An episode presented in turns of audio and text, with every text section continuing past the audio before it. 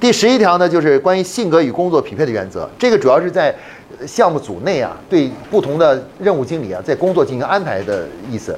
那么有的工作我们会发现呢，各种工作啊，的它的要求啊是不一样的。有的工作呢是要求非常的细致，你知道吧？有的工作呢是要求不一定那么细致，但是要速度，要快，你知道吧？要快啊。所以说的话呢，他就提出了，在我们在这个项目组在安排人员的时候呢，要首先对项目组现有人员的性格做一个简单的分析，你知道吧？啊，你让那些细致的人去做细致的工作，让那些没那么细致的人呢做那些啊外向型的工作，就不需要很多细致的细节的，对细节不是那么注意的注意的东西啊。这这种安排呢，可以让项目做得更好，啊，因为你让一个很马虎的人。非逼他做一个需要很认真的事情，你知道吧？就非常非常细致认真的事情，他十有八九他是要给你出事儿，你知道吧？他准给你出事儿，你知道吧？啊，不出事儿那属于你运气，你知道吧？运气好，出事儿是属于正常，你知道吧？对吧？所以我们在项目一个真正优秀项目经理，需要对自己的团队、自己性格要适当的分析一下，你知道吧？啊，要把这个尽可能按照他们的性格来安排他们的从事的这个这个任务，那个任务的特点，你知道吧？有的时候，你比如你发现这个事儿，呃，需要很细心，结果你手下现在这个能找到任务经理，他就都很马虎，那你怎么办呢？有时候项目经理最后没办法，只好自个儿去做这个任务，知道吧？因为他觉得这个任务这个需要很细致，你知道吧？他不放心交给他们做，他觉得他到时候肯定马马虎虎的，不知道出什么事儿，所以他就会自己去做啊。那这是什么意思呢？这就是对他们性格做了分析，你知道吧？啊，所以一个当一个项目经理并不并不简单，你知道吧？很多人都觉得项目经理很简单，我一学习完了就可以做项目经理了。其实你离项目经理还远着呢，你知道吧？你都没有分析每一个人的特点，这他们到底应该适合做什么事儿，什么事儿适合交给他做，什么交给他做。如果你连这个都没做，其实你不是一个真正的好的项目经理，对吧？所以他这里就提出了关于这个性格与工作匹配原则啊，我们要对团队进行个这个分析，分析完跟把工作跟他们进行匹配啊，匹配。这是第十一条思维。第十二条思维呢叫不确定因素转换原则啊。在有些项目啊，在刚开始的时候啊，他会遇到一些事儿啊，你是做计划的时候你是确定不了的。就是在当你写项目计划的时候，你会发现有些东西啊，因为这个项目那那有些事儿，你现在你没法定，你不知道这个事儿行还是不行，可能还是不可能，你知道吧？也就是说，刚才我们说叫有存在不确定性，啊。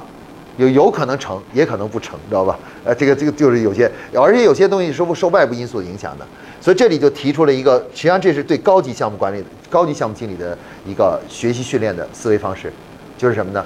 将不确定因素转化为确定因素。有些事情是不确定的，但是我可以通过一种方式将不确定因素转化成确定的因素，知道吧？啊，这个。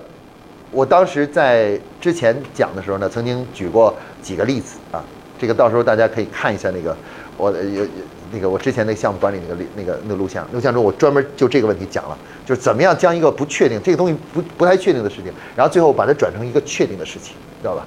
啊，确定的事情啊，比如说呃，我们出去旅游，旅游我们想计划两个月以后到欧洲的旅游，你知道吧？欧洲旅游。但是呢，有的时候你会出现一个情况，就是你不确定，有很多问题不确定。比如说，当地旅旅馆两个月以后的价格，你知道吧？是是不确定的，知道吧？两个月以后的机票有没有是不确定的，知道吧？就是不确定的，对吧？啊，但是呢，我们其实有有办法把它变成一个确定的，就是什么呢？我们把这个所有的这些东西，我们都交给旅游公司来做，我们不不去，我们直接跟那个宾馆去预约，也不直接跟那什么，而是由旅游公司来做这件事情，知道吧？啊，他们是我们通过他们把这个事情变成确定的东西，对吧？如果我们自己做，我们确实无法确定，呃，当地的那个情况那个怎么样。但是我们交给旅游公司，他们会把这个不确定因素变成确定的因素，是吧？确定确定因素，这就是我刚才我上次举的叫把不确定因素把变成确定因素的一种办法，一种办法啊。这个属于高级项目管理的高级项目经理的技能之一，思维方式之一，知道吧？就是把提前在做项目开始之前，把各种不确定因素想办法都把它变成确定因素，你知道吧？都是变成可控的，你知道吧？然后再开始做项目，而不是留着很多不确定因素，项目已经开始了。那到最后你项目成不成功，其实就赌的那些不确定因素到底怎么样了，你知道吧？对吧？啊。然后呃，团队互补原则应该是比较呃比较理理解的，就是在组组建项目组团队的时候呢。最好呢就是呃在团队的项目组成员的性格呢是要相互互补的。那上次我讲团队建设的时候就提出了关于《西游记》团队啊，就《西游记》团队是所有项目团队一个很好的一个一个例子啊，就是组建一个。呃，在性格上、能力上都互补的这样一种一个一个组织团项目团队，是最有利于把项目做成功的啊。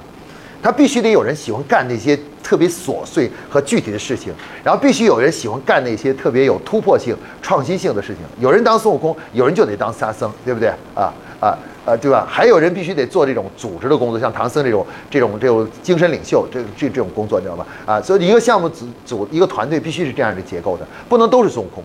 啊，你找一个团队来了四个都是孙悟空，你知道吧？那这非打起来不可，你知道吧？他们之间就打起来了，你知道吧？互相就就打起来了。所以在组队的时候，这个这就是组队原则，就团队互补原则啊。然后第四个呢叫定期沟通原则呢，其实这就是在项目执行过程中的一个什么呢？就是所有项目组在做的过程中呢，要保持一个定期的，也就是我们说比如周啊和月的一个定期沟通的这个这个这个原则啊，要保持这个信息在整个团队中的这种畅通。就是出现各种问题呢，大家都及时知道，及时知会啊！不要什么呢？一开始了以后，这有些人可能一转眼两个月之间都没有收到这关于这个项目的任何消息，你知道吧？因为可能还没轮，还没轮到他，你知道吧？因为这个工作还没轮到他，然后他没有任何消息，你知道吧？两个月，然后两个月以后突然轮到他的时候再找他说你要去干了，你知道吧？不能这样啊！这样的话就是是不可以的，所以这就提出了定期沟通原则。然后第十五呢，就是关于项目做完以后叫做总结复盘原则啊，就是任何项目。不管成也罢，败也罢，都必须进行认真的总结复盘，啊，一定要进行认真的，就是失败了，哪怕做的不好，也得逼着他去做复盘，你知道吧？成功了也要做复盘，啊，而且复盘中呢，要多在哪里下功夫呢？多在呃存在问题的点上下功夫，啊，不要老是弘扬自己的成功的业绩，你知道吧？要多谈问题点，啊，在问题点上功夫，因为这个步骤呢，是我们项目管理。这个经理啊，经常缺失的很多项目经理就是把事儿做完就完了，啊，做完就完了，你知道吧？啊，这如果成功了就呃高兴一下，啊不不成功了就就失落一下，然后就完了。至于这里面的详细的原因啊、具体的问题啊、深入深层次的原因啊，一概都不分析了，就是事儿过就过了，就这样。这是我们现在很多项目经理的一个一个习惯，你知道吧？啊，反正我到今天为止，我就很很少能听到一个让我觉得很有启发性的复盘，你知道吧？就对这个项目的深深刻的分析，你知道吧？和反省啊，觉得哪里可以改进，哪里可以做得更好。但这个呢，其实就是我们需要培养项目经理去做的啊。我我觉得大家在项目管理推进的时候呢，有一个办法就是什么呢？在早期做的项目啊，我们应该要求每一个项目都要进行复盘，而且复盘的时候呢，邀请很多相关的人都来参加，就等于是给大家做一个培训，有的是正面培训，有的是反面培训，你知道吧？反正不管怎么说，反正都是复盘。